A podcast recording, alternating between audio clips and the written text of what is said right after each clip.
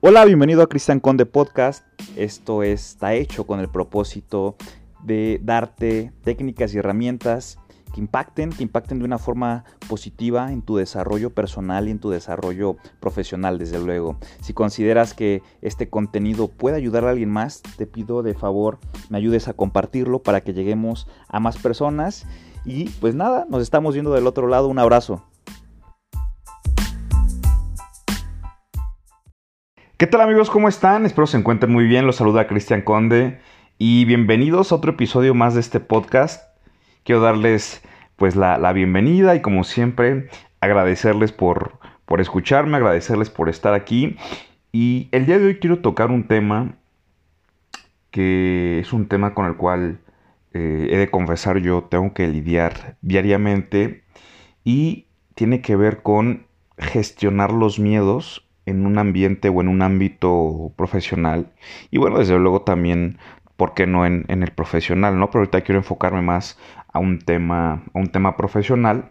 Y es que cuando tú eres emprendedor, cuando tú emprendes, generalmente lidias con un miedo o quieres gestionar un miedo diariamente, Mejor dicho, más que gestionar, muchas veces las personas no están conscientes de que se tienen que gestionar esos miedos, de que más allá de en un momento dado, pues vencerlos como todo el mundo piensa, no, no es que los venzas, simplemente a mi parecer es que los dominas a través de ciertas de ciertas cuestiones y una de ellas es gestionar precisamente ese, ese miedo. Y para iniciar este podcast, pues quiero em, ejemplificarlo con, una analogía, con una, eh, pues, una pequeña historia que por ahí leí alguna vez. Y eh, esta historia dice que había pues un, ratón, un ratón que siempre se la pasaba angustiado, que siempre tenía miedo, porque, eh, pues porque había, había un gato, ¿no? Entonces un día se le aparece un mago, este mago se compadece del ratón y lo convierte en gato, ¿no? El, ratón pide ser convertido en gato. Bueno, pues resulta que el gato o el ratón ya convertido en gato empezó a sentir miedo al perro, ¿ok?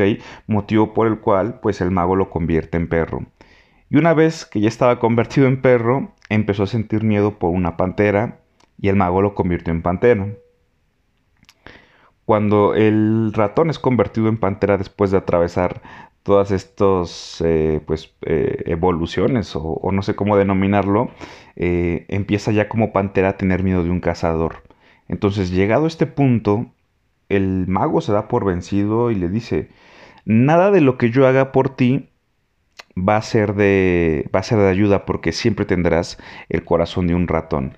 Entonces, wow, qué qué, fábula, yo creo que es como una fábula y, y realmente pues sí, tener un corazón por ahí em, de, ratón siempre de alguna u otra forma nos va, nos va a limitar, no importa eh, qué profesión, no importa qué títulos, no importa qué trabajo tengas, si realmente dejas que ese miedo te conquiste, si realmente dejas que ese miedo te, te domine y te guíe de cierta forma, pues bueno, será muy complicado que tú empieces a realmente hacer lo que quieras lo que quieras hacer en este caso pues en un contexto en un contexto profesional.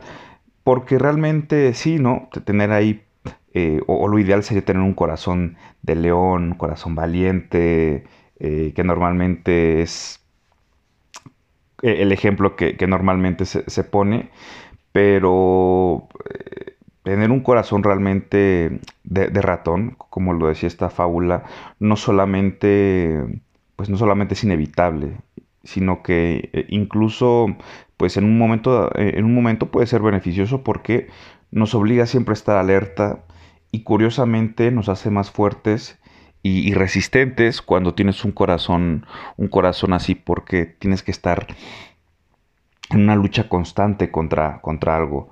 Y en ese sentido, cualquier corazón, cualquier corazoncito se hace más fuerte con la planificación, ¿ok? Y anticipando ciertos errores y caídas para que podamos aprender de ellas. Eso es Eso es parte fundamental de un, de un crecimiento, eso es parte fundamental de, una, de un perfil que ya está madurando. Pero bueno, ¿qué podemos hacer para fortalecer esos corazoncitos y superar ciertas ansiedades, ciertos temores y demás, ¿no? Pues hacer como, como tal se pueden hacer muchas cosas, pero tienes que tenerlas muy conscientes, tienes que tenerlas eh, muy claras.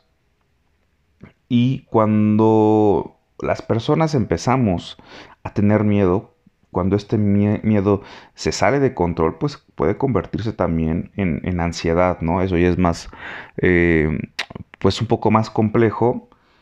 Y, realmente el, el, hecho de estar nervioso, el hecho de estar en un constante pues escrutinio ahí contigo, con lo que piensas que va a pasar, con lo que no va a pasar, con lo que puede suceder, es desgastante y puede afectar, puede afectar eh, emocionalmente. Entonces, realmente lo primero que tienes que hacer es definir el miedo, ¿no? Que definir más allá del miedo, ponerle un nombre.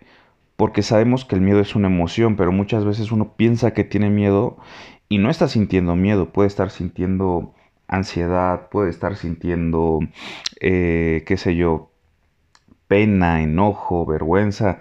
Tú tienes que definir un nombre a esa emoción.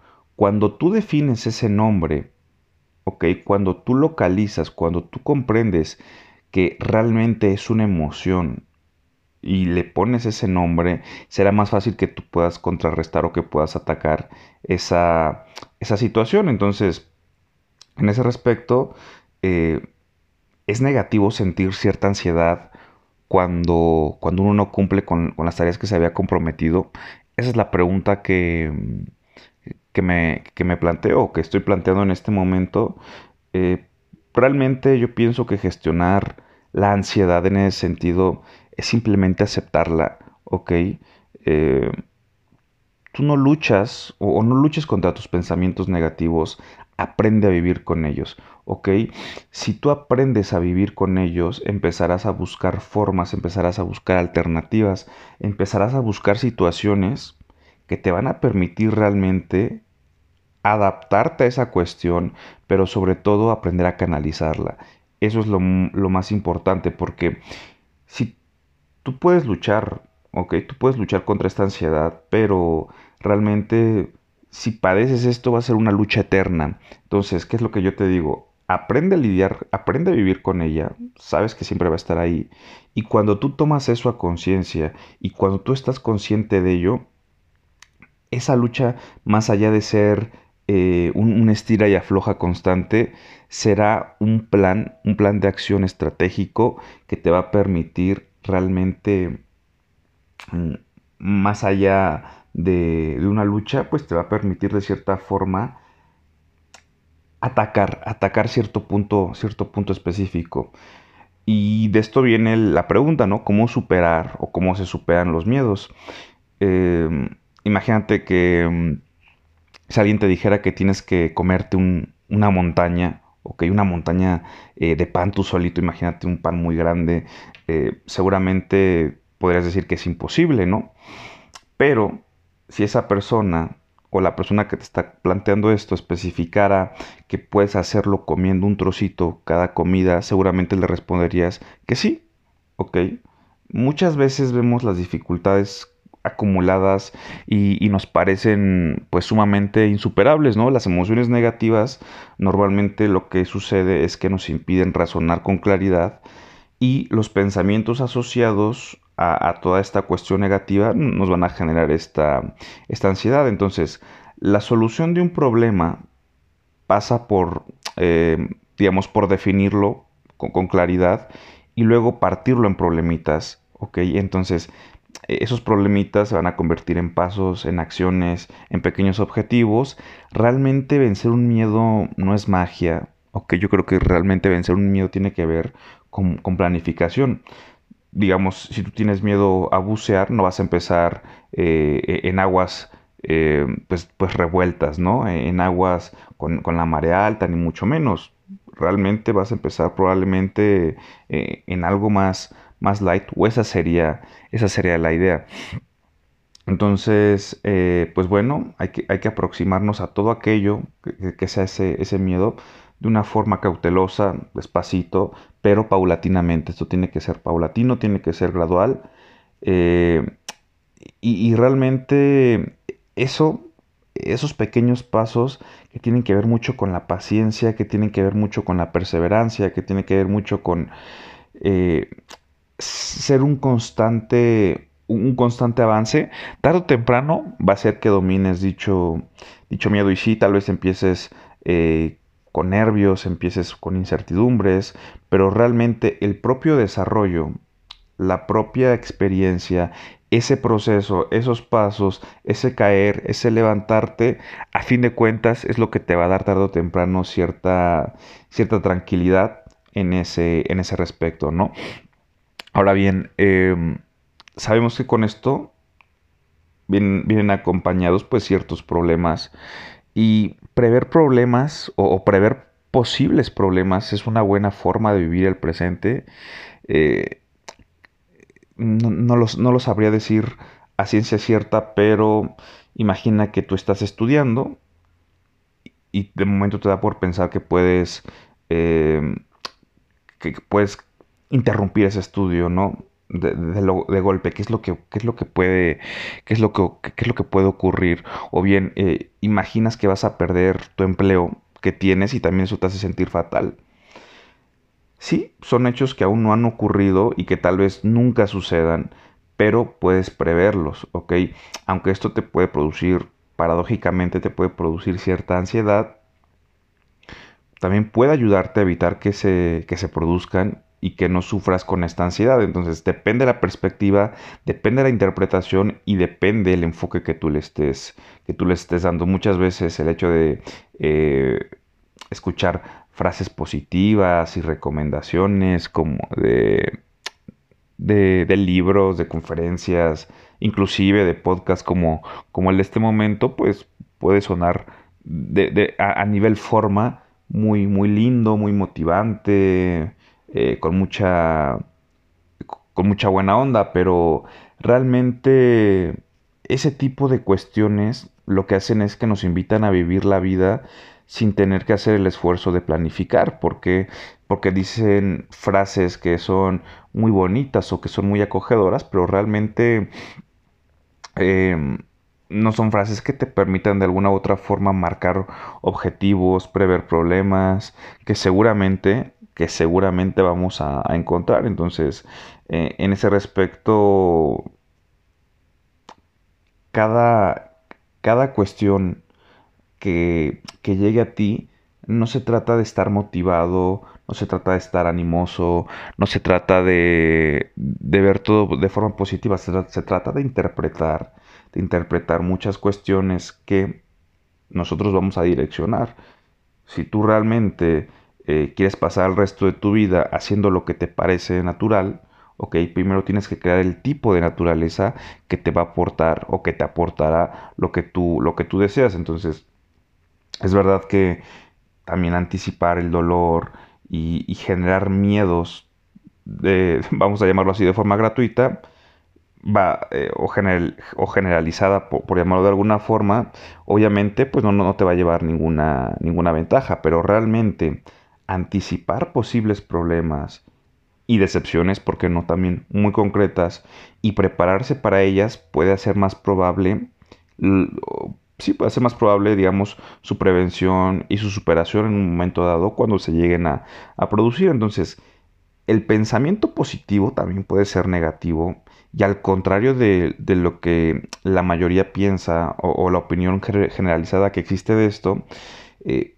es adecuado tener siempre, o a mi parecer, siempre es adecuado eh, mantener una estrategia no quiero llamarlo un enfoque del todo negativo, pero sí tener tus ciertas, eh, ciertas reservas, ¿ok? En ese respecto, estar como muy cauteloso. ¿Para qué? Para que te, te prepares a los insabores que en un momento dado pues pueden, pueden existir, pero a fin de cuentas em, la ansiedad, el miedo, eh, el escepticismo, el nerviosismo, em, vaya, todo eso a fin de cuentas tiene que ver con, cuestiones también en, ocasiones pues ya eh, que van más a un plano médico. Para mí la depresión es exceso de pasado, la ansiedad exceso de futuro y la obsesión pues exceso de presente. Tú dependes realmente el, enfoque que le das y no quiero con esto, eh, no estoy usando eh, para nada eh, depresión, ansiedad y obsesión como métodos, mejor dicho, como términos psicológicos. En lo absoluto me estoy refiriendo más que nada a, un sentido metafórico para que por ahí tampoco vaya a haber malas, malas interpretaciones, pero sí, a, mi parecer lo, lo así reitero. una persona deprimida es enfoca, enfoca su energía en el pasado, o que una persona muy ansiosa enfoca su energía en el futuro, y una persona que está obsesionada, pues con, lo, hace con un exceso, un exceso de presente. Vaya, el tema con esto es que sí tienes que tener miedos, sí tienes que tener incertidumbres. Creo que es fundamental cuando tú estás emprendiendo, cuando estás haciendo cosas nuevas. ¿Por qué? Porque tenemos miedo a algo desconocido y ese miedo a lo desconocido va a generar ciertas, ciertas cuestiones. Entonces, pues bueno, esto es lo que dejo, lo dejo a, la mesa. Espero tengan un excelente inicio de semana hoy lunes. Espero si vas eh, pues en el carro, estás por ahí eh, en tu casa, eh, camino hacia algún lugar, pues analices esto, lo, lo, digieras y bueno, pues por ahí me podrás mandar tus, tus comentarios o tus puntos de vista. Recuerda todos los días lunes y todos los días jueves es de podcast. Mi nombre es Cristian Conde, te invito a compartir este, este contenido si consideras que a alguien le puede, le puede servir. Y pues eh, mis redes sociales son, en Instagram aparezco como conde-conferencista, en Facebook como Cristian Conde, página de internet www.cristianconde.com y nos estamos viendo el siguiente jueves. Te mando un fuerte abrazo y que estés muy bien. Hasta luego.